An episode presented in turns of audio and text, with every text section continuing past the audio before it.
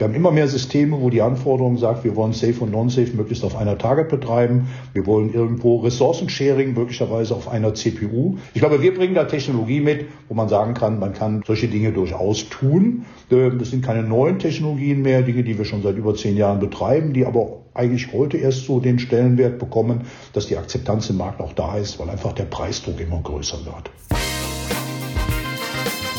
Fünf Minuten Automatisierung. Mit Branchen- und Technologieinsider Kai Binder und seinen Gästen.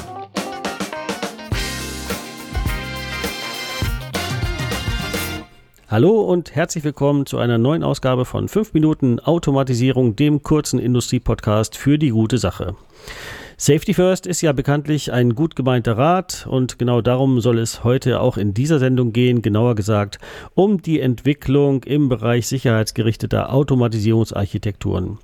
Und dazu habe ich wieder einen ausgewiesenen Experten mit jahrzehntelanger, kann ich glaube ich sagen, Erfahrung im Safety-Bereich hier im Podcast. Axel Helmert ist Elektroingenieur und Gründer der ISH Ingenieursozietät, die heute zur Neuron-Gruppe gehört.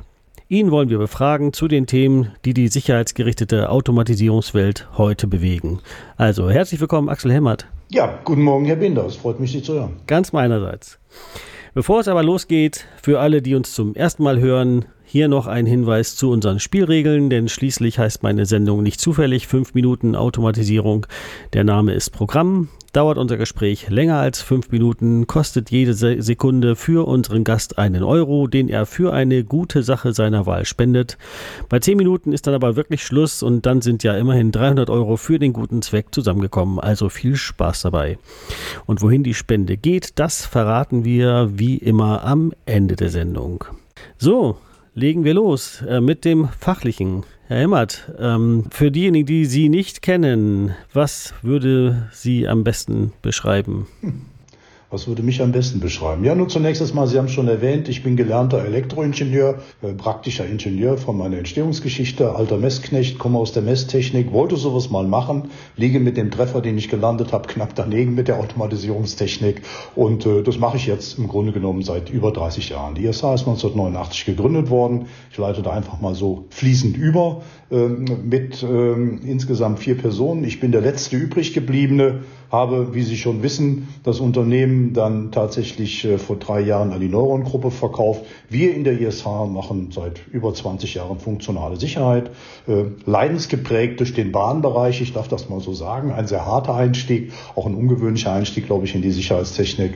Und äh, von da aus wurde das im Grunde über die Jahre Selbstläufer. Wir machen heute, ich behaupte mal, zu 95 Prozent Anwendungen im Bereich der Sicherheitstechnik als klassischer Dienstleister, im Grunde von der ja, der Entstehungsgeschichte, Produktspezifikation, äh, Pflichtenlastenheft, ähm, über eine Safety-Spezifikation bis am Ende zu einer Zertifizierung, Baumusterprüfung, wie auch immer das dann aussehen soll.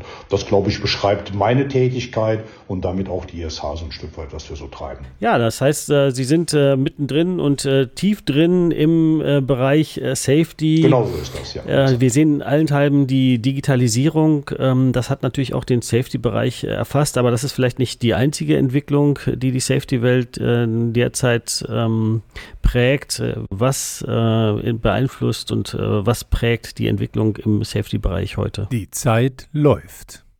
Naja, ich denke, es ist nicht so das eine oder das äh, grundlegende Thema, was uns so ein Stück vorantreibt. Erstens, denke ich, ähm, hat Safety eine ganz andere Position im Markt bekommen. Das heißt, was wir heute sehen, ist im Wesentlichen, dass Safety eigentlich in alle Arbeitsbereiche eindringt. Auch Dinge, die wir in der Vergangenheit nicht berücksichtigt haben, einfache Werkzeugmaschinen, eine Handbohrmaschine, was auch immer man da heute sehen will. Das ist so der Bereich, wo wir eher weniger aktiv sind, aber wo einfach die aktuelle Normlage zeigt, äh, dass man auch dorthin schaut. Was wir heute sehen, zwei Dinge, die extrem konträr zueinander sind. Das ist zum einen einfach durch die aktuellen Informationstechnologien geprägt. Ähm, ne, jeder kennt so ein Virus auf seinem Rechner, weiß, wovon ich rede. Wenn wir über Sicherheitslücken und äh, schnelle Updates unserer Systeme sprechen, die Security, die uns in der Zwischenzeit tatsächlich auch im Kontext der funktionalen Sicherheit nicht nur begegnet, sondern ich sage das mal so, ein Stück weit wehtut. Weil das, was wir auf der einen Seite wollen, ein möglichst abgegrenztes Netzwerk, was sich von außen unbeeinträchtigt, möglicherweise auch hochperformant darstellt, äh, mit langsamen Update-Zyklen, sehr konservativ unterwegs, wird plötzlich geprägt durch Einflüsse der Security, wo wir am liebsten drei Updates am Tag machen. Das passt nicht so richtig zueinander. Ähm, die Normen, jeder, der sich so ein bisschen mit Safety beschäftigt, äh, kennt die 62443. Das heißt, weiß, wovon ich rede. So dieses Abgrenzen. Ich nenne es Domäne. Wir reden dort von Zonen. Das tut uns schon ein bisschen weh. Das heißt also, wir sehen schon Trends, dass wir mehr und mehr auch die Security mit in die Safety einbeziehen müssen, in grundsätzlichen Überlegungen. Bei größeren Prozessoren kein Hexenwerk. Da gibt es bereits entsprechende Implementierungen, auf die man referenzieren kann. Bei kleinen Systemen, eher bei den schlanken Systemen, die die Stückzahlen ausmachen, ist es nach wie vor eine Herausforderung. Das muss man so sagen. Na, das ist so vielleicht der negative Teil. Der positive Teil, den wir heute wahrnehmen, ist, dass wir einen extremen Marktzuwachs auch in sehr interessanten Märkten im Bereich der äh, selbstfahrenden Systeme haben, das heißt äh, autonom fahrende Transportsysteme, Logistiksysteme, neue Technologien im Bereich der Erfassung von, von Antrieben, wo wir über geberlosen Betrieb reden, auch eine kleine Herausforderung, einfach eine Lernkurve aus den letzten 15 Jahren. Vor 15 Jahren, wenn ich das jemandem gesagt hätte, wäre ich wegen Hexerei verbrannt worden, dass ich einen Antrieb ohne Geber betreibe. Heute ist das bei einem Synchronantrieb durchaus, ich will nicht sagen Stand der Technik, aber technologisch auch für Safety-Anwendungen machbar. Das ist eine ganz andere Art der Technologie, an die man sich herantraut. So ein bisschen durch Patente an der einen oder anderen Stelle blockiert. Man muss schauen, was man tun darf oder was gegebenenfalls auch schon, äh, sagen wir mal, blockiert ist durch entsprechende Schriften, die wir alle kennen und nicht besonders mögen. Aber das sind so, glaube ich, die, die wesentlichen Schwerpunkte, die ich heute sehe, wo wir eine extreme Dynamik im Markt erkennen und wo auch die Anfragefrequenz in den letzten zwei Jahren massiv zugenommen hat. Ich will mal ein Thema rausgreifen ähm, und äh, zwar sagten Sie, es gibt immer mehr Bereiche, in die die Safety-Anforderungen ähm, Einzug halten. Ähm, das bedeutet aber auch, dass die, An die Anzahl der Safety-Tasks ähm, äh, in den Unternehmen auch, auch steigt. Es gibt aber ja nur begrenzt auch Experten. Ja. Also grundsätzlich glaube ich, ähm, heißt das, das Stichwort Standardisierung ein Stichwort, was uns äh, auch in der ich sage das mal so, normalen Technik in der normalen Automatisierungswelt seit vielen Jahren treibt, insbesondere in großen Anlagen heute Stand der Technik. Das sind Dinge, die wir versuchen auch ein Stück weit aus der ISH, auch mit unseren Marktbegleitern voranzutreiben, dass wir versuchen standardisierte, vorzertifizierte Lösungen anzubieten, dass wir sagen, naja, es gibt halt grundsätzlich nicht die sichere Lösung, aber es gibt so gemeinsame Schnittmengen, über die man sprechen kann. Es gibt so Standard-IO-Systeme, es gibt Standardplattformen, die für ein SPS-Laufzeit Standardsystem geeignet sind. Es gibt Standardplattformen, die für eine Feldbuskommunikation geeignet sind. Und exakt das sind die Dinge, wo wir halt versuchen, durch vorzertifizierte Lösungen dem Anwender die Option zu schaffen, eben nicht auf der grünen Wiese zu beginnen und äh, auch ressourcenschonend in einen Prozess einzusteigen für die funktionale Sicherheit, die, äh, sagen wir, das Leben auch im Rahmen der Zertifizierung leicht macht. Das heißt, Sie finden sogenannte Compliance Items, Compliant Items, die 61508 beschreibt sowas, äh, wo wir einen fertigen Stack, eine fertige Software Softwareplattform mit Anforderungen an Hardware, mit äh, vorgefertigten Stromlaufplänen, alles sowas anbieten. Das gibt es nicht nur von der ISA, es gibt es wie gesagt auch von ein, zwei Marktbegleitern, die sich mit ähnlichen Dingen auseinandersetzen hier im europäischen Rahmen. Und ich glaube, das ist erstmal so die Grundlage, wenn man preiswert und mit einer vernünftigen Time to Market in den Safety-Markt einsteigen möchte. Das ist so die eine Seite, was man tun kann. Die fünf Minuten sind um. Ab jetzt zählt es für die gute Sache. Ähm, das Integrieren Safety in Standard Engineering, das ist, glaube ich, eher noch so eine Geschichte, wo ich heute sage, stiefmütterlich behandelt worden in den letzten Jahren.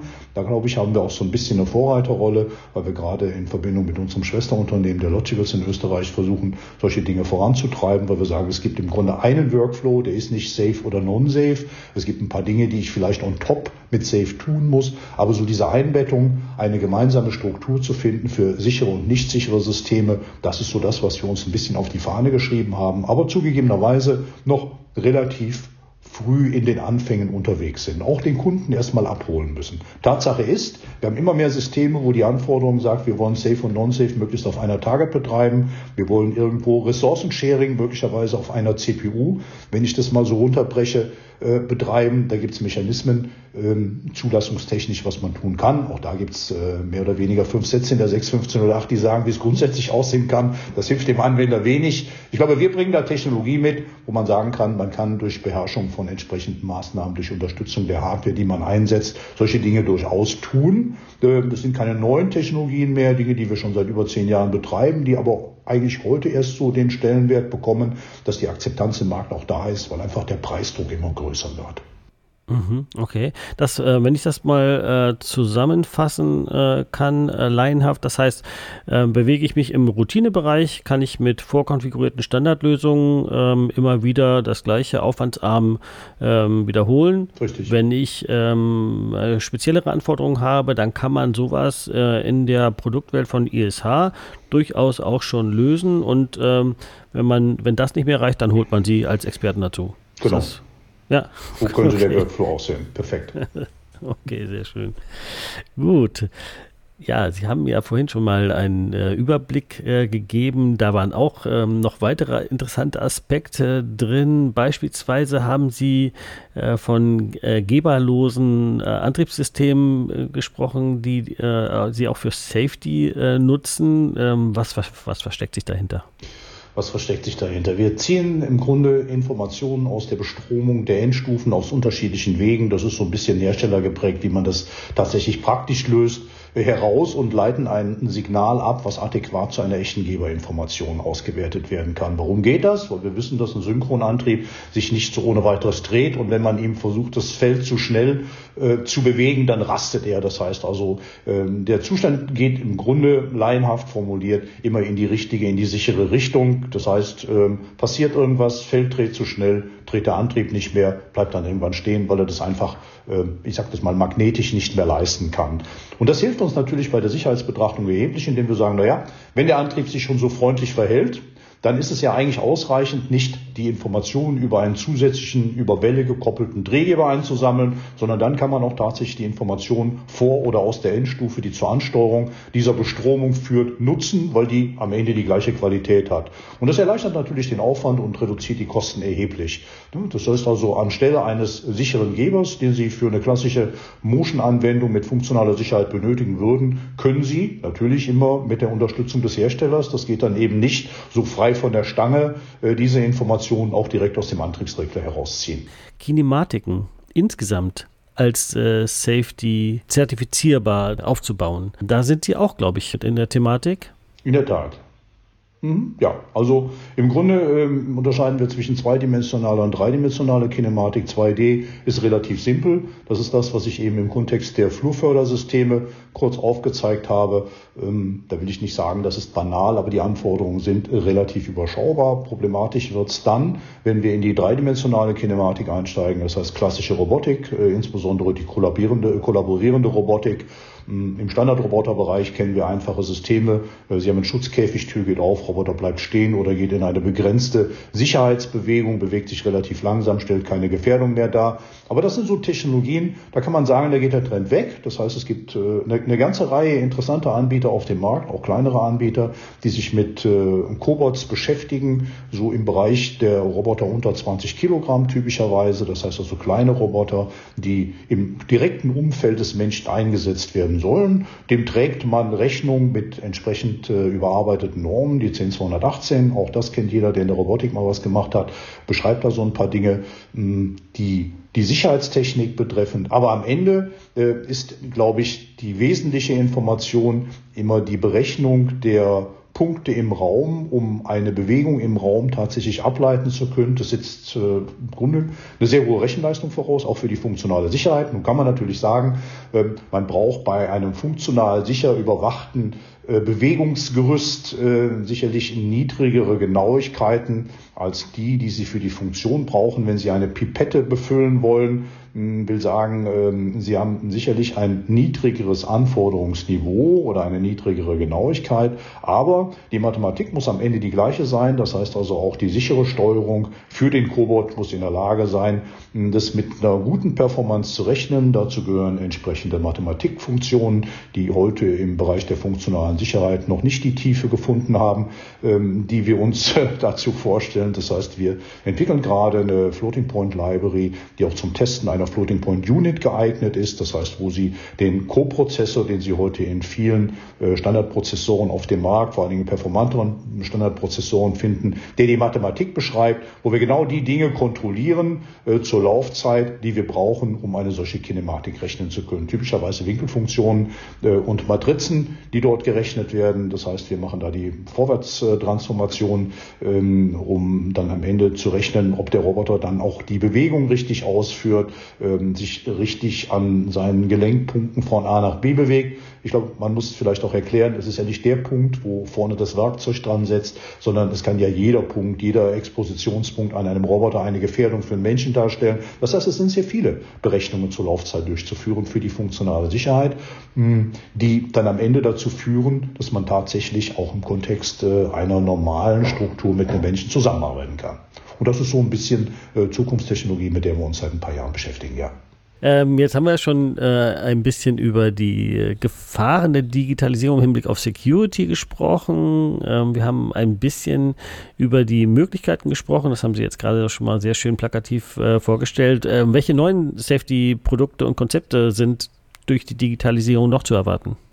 Naja, ähm, ich glaube, da sind nach oben sicherlich keine Grenzen gesetzt und da heute eine, eine, eine Perspektive aufzuzeichnen über alle die Gewerke, mit denen wir heute beschäftigt sind, äh, das glaube ich ist extrem schwierig. Aber was ich halt tatsächlich sehe, äh, ist gerade die Thematik Robotik äh, mit Multicore-Architekturen bei Prozessoren. Sie wissen, wir haben heute im Standardbereich, kennt jeder von seinem PC, da reden wir über die Anzahl der Kerne, die unsere CPU da drin hat und äh, da können gar nicht genügend Kerne drin sein, äh, um dann auch tatsächlich möglichst schnell irgendwelche Dinge austauschen zu können und berechnen zu können. Ähm, Im Wesentlichen geprägt durch die Spiele unserer Kinder. Ich glaube, in den Standardanwendungen für Word und Excel ist es nicht ganz so das, was wir benötigen. Aber das sind natürlich Dinge, die wollen und äh, werden wir in der Zukunft auch in sicheren Anwendungen vermehrt nutzen wollen. Das heißt also, technologisch äh, wird es Mechanismen geben, äh, an denen wir auch mitarbeiten, wie man Multicore-Technologien tatsächlich in der Praxis auch für Safety verwenden kann. Möglicherweise auch Konzepte, wie man Safe- und Non-Safe-Technologien äh, in einem, äh,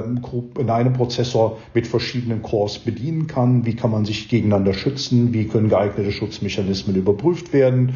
Ähm, da gibt es auch ganz banale Dinge, die uns heute beschäftigen. Sie wissen, die Norm äh, beschäftigt uns dadurch, dass man einen Speichertest von uns fordert, der unglaublich viel Rechenaufwand, will sagen, äh, sehr viel der Zeit erfordert, die unsere Maschine vielleicht auch für sinnfälligere Aufgaben verwenden könnte. Da gibt es durchaus Technologien, über die wir diskutieren. Da gibt es auch erste Ansätze von verschiedenen Herstellern, dass man in der Lage ist, einen ECC, das heißt diesen internen Check eines REMs, äh, mit einem Fehler ähm, Einbautest aus dem Mikrocontroller heraus zu stimulieren. Das sind Dinge, die beschäftigen uns natürlich in der Zukunft sehr. Mag von außen sehr klein wirken, ist von innen sehr groß, äh, weil alles das natürlich dazu führt, dass wir roundabout bei kleinen Controllern 20 bis 30 Prozent der Rechenzeit sparen würden, mit der wir uns mit uns selbst beschäftigen, will sagen mit Diagnose das sind Dinge, die sind, glaube ich, ein Stück weit Zukunftsmusik, wo wir dran arbeiten. Und äh, wie gesagt, gerade diese Thematik Multicore, äh, den bemessen wir für die nächsten Jahre einen großen Stellenwert äh, zu. Das heißt also, dass wir Standardprozessoren mit Multicore-Architekturen auch für Safety einsetzen können. Das ist so das, wo, wo wir so die, die Zukunft aktuell auch aus der ESH sehen. Mhm, okay, spannend. Ähm, wir sind schon relativ fortgeschritten in der Zeit. Ich will aber trotzdem ähm, eine Sache noch äh, ansprechen, weil ich es auch für unsere Zuhörer ähm, für, für wichtig halte. Es wird immer stärker von äh, rekonfigurierbaren Maschinen, von ähm, flexiblen Maschinen, von modularen Maschinen gesprochen, ähm, die dann auch orchestriert werden müssen mit anderen Maschinen. Welche welche Aussichten hm, gibt es denn hier in Bezug auf Safety? Ähm, ja, was gibt es da für Möglichkeiten im, ja, in dieser Flexibilisierung von ähm, Produktionsanwendungen? Also grundsätzlich glaube ich, dass wir in der Zukunft äh, die, die gleichen Technologien im Safety-Bereich verwenden werden mit gewissen Einschränkungen, die wir auch im Standard heute schon äh, versuchen zu favorisieren. Das heißt, das Thema Orchestrierung wird sicherlich auch für Safety nicht halt machen. Wie die gute Lösung aussehen wird, ich glaube, da gibt es noch äh, eine Menge Diskussionsbedarf. Da wird eine Menge Wasser den Rhein runterfließen, wie man so sagt, bis dass wir da zu vernünftigen, vereinheitlichen Lösungen kommen. Tatsache ist, dass wir auch heute schon Updates für Serienmaschinen im Feld durchführen. Tatsache ist, dass wir unter Berücksichtigung entsprechender Security-Konzepte natürlich in der Lage sind, auch im Bereich Serienmaschinen nachzurüsten, Handling-Werkzeuge mit zu berücksichtigen. Äh, heute beschreiben wir solche Dinge banal mit Muting, wo wir Sachen ein- und ausblenden. Für das echte Thema Orchestrierung, glaube ich aber, äh, ist noch eine Menge Diskussionsbedarf auch im Bereich der Normengremien, um da die Wege erstmal zu ebnen für das, was wir da brauchen, um das auch auf der Fläche durchführen zu können. Aber bestimmt ein spannendes Thema für die Zukunft. Das äh, bezieht sich ja tatsächlich dann auch auf den gesamten Lebenszyklus. Ähm, Sie haben es ja gerade schon gesprochen, ja. Einspielen von Updates. Ähm, muss da auch der Zertifizierungsprozess äh, im, in Richtung Digitalisierung noch ein bisschen, ja, würde ich mal sagen, ein bisschen integrierter werden oder? Ja, Denke, denke ich schon. Also ich glaube schon, dass wir auch mit den Prüfstellen noch die eine oder andere Diskussion führen müssen und dass wir auch in neuen Versionen äh, von sicherheitsgerichteten Normen oder Normen, die der Sicherheitstechnik äh, die Grundlage schaffen, Mechanismen beschreiben müssen, wie wir uns die Zukunft vorstellen. Gerade das Thema schnellere Updates und bleiben wir bei dieser Thematik Security in Verbindung mit Safety. Ich glaube auch das Thema äh, Austauschen von Zertifikaten, was äh, einer relativ hohen Dynamik unterliegt, muss in irgendeiner Form sinnvoll mit dem klassischen Lebenszyklus eines Safety-Produktes vereinbar sein. Das heißt, äh, das, was wir heute so sicherlich, äh, ich sag mal eher äh, so im, im Hinterkopf haben, was wir tun wollen, was wir glauben tun zu müssen, glaube ich, muss durch entsprechendes Papier sauber dokumentiert werden. Und das ist einfach auch unser Anspruch an die Normengremien, dass man sich intensiver mit diesen Dingen in den nächsten Jahren beschäftigen muss, einfach da die Tür ein Stückchen weiter aufzumachen. Axel Helmert, vielen Dank für diesen äh, wunderbaren äh, Überblick. Ich glaube, kürzer geht es gar nicht, um sich ähm, um die, auf die aktuellen äh, Themen der Safety-Welt irgendwie mal äh, einzulassen. Ähm, aber wir sind noch nicht ganz am Ende der Sendung. Ich habe hier noch einen äh, kleinen, ja, einen Teil, in dem wir Sie als Person noch ein bisschen näher kennenlernen. Das heißt, ähm, fünf Fragen, 60 Sekunden. Ähm, haben Sie Lust drauf? Klar, machen wir. Schön. Dann äh, lege ich mal los. Also 60 Sekunden ab jetzt. Berge oder Meer? Meer. Was ist Ihnen wichtig an anderen Menschen? Authentizität und Ehrlichkeit. Mhm. Welches Konzert haben Sie in den, äh, oder welches Konzert hat Sie in den letzten, ja, ich weiß nicht, wann man das letzte Mal bei einem Konzert sein konnte, aber was hat Sie am meisten beeindruckt in den letzten Monaten, Jahren? Ich weiß nicht, wann Sie das letzte Mal oh, Konzert waren. Was hat mich das letzte Mal beeindruckt? Das war ähm, das Konzert mit Bab hier ganz bei uns in der Nähe auf dem Berg über Pfingsten. Äh, das letzte Konzert, was es noch gab, äh, wo der Niedigen äh, nochmal aufgetreten ist nach seinem Schlaganfall und mich das unglaublich beeindruckt hat, wie sich jemand fängt mit einer so schweren Vergangenheit. Aha. Wunderbar. Den fasse ich übrigens auch unter Authentizität und Ehrlichkeit zusammen. Mhm. Und vielleicht kann man an der Stelle dazu sagen, Sie sind ähm, in Kreuztal. Das ist äh, ja. gar nicht so weit weg von Köln, nicht wahr? Nein, 80 Kilometer, 85. Okay. Und die nächste größere Stadt ist Köln, ist klar, ne? Glaube ich. Ja, hm. kann man so sagen. Ja. ja, dann eine Standardfrage hier in fünf Minuten Automatisierung. Was gehört für Sie in einen guten Picknickkorb? Oh, was gehört da rein? Äh, ein Stück Käse, ein bisschen, äh, ein bisschen Wurst, nach Möglichkeit französischen Ursprungs, äh, eine gute Flasche Wein und ein Stangenweißbrot. Okay, und äh, zu guter Letzt, ähm, wohin geht die Spende für die Zeit, äh, die wir heute, äh, die fünf Minuten überschritten haben? Ja, also wir haben uns für das Kinderhospiz Balthasar hier in Olpe entschieden, ähm, das wir schon seit vielen Jahren immer mal wieder mit einer kleinen Spende bedenken, nachdem wir für äh, die Ukraine schon gespendet haben und unser Basisprojekt äh, World Vision für die Kinder auch zum Weihnachten was bekommen hat, haben wir gesagt, jetzt ist das Kinderhospiz nochmal dran. Das wäre unser Ziel. Sehr schöner Gedanke, ja. Axel Helmert, es war mir ein großes Vergnügen. Vielen Dank für diesen informativen ähm, Überblick äh, über die Safety-Welt. Also Ihnen nochmal vielen Dank dafür. Ich danke Ihnen. Es hat mir sehr viel Spaß gemacht. Alles Gute wünsche ich Ihnen. Vielen Dank ähm, euch da draußen fürs Zuhören und äh, bis zum nächsten Mal. Tschüss. Vielen Dank fürs Zuhören. Dieser Podcast wurde euch präsentiert vom SPS Magazin, dem führenden Fachmedium rund um Automatisierungstechnik und Industriekommunikation. Wenn euch die Episode gefallen hat und ihr den Podcast unterstützen wollt, denkt ans Liken und Posten. Und wenn ihr keine Ausgabe verpassen wollt, dann folgt uns auf LinkedIn company slash sps-magazin. Vielen Dank und wir hören uns beim nächsten Mal.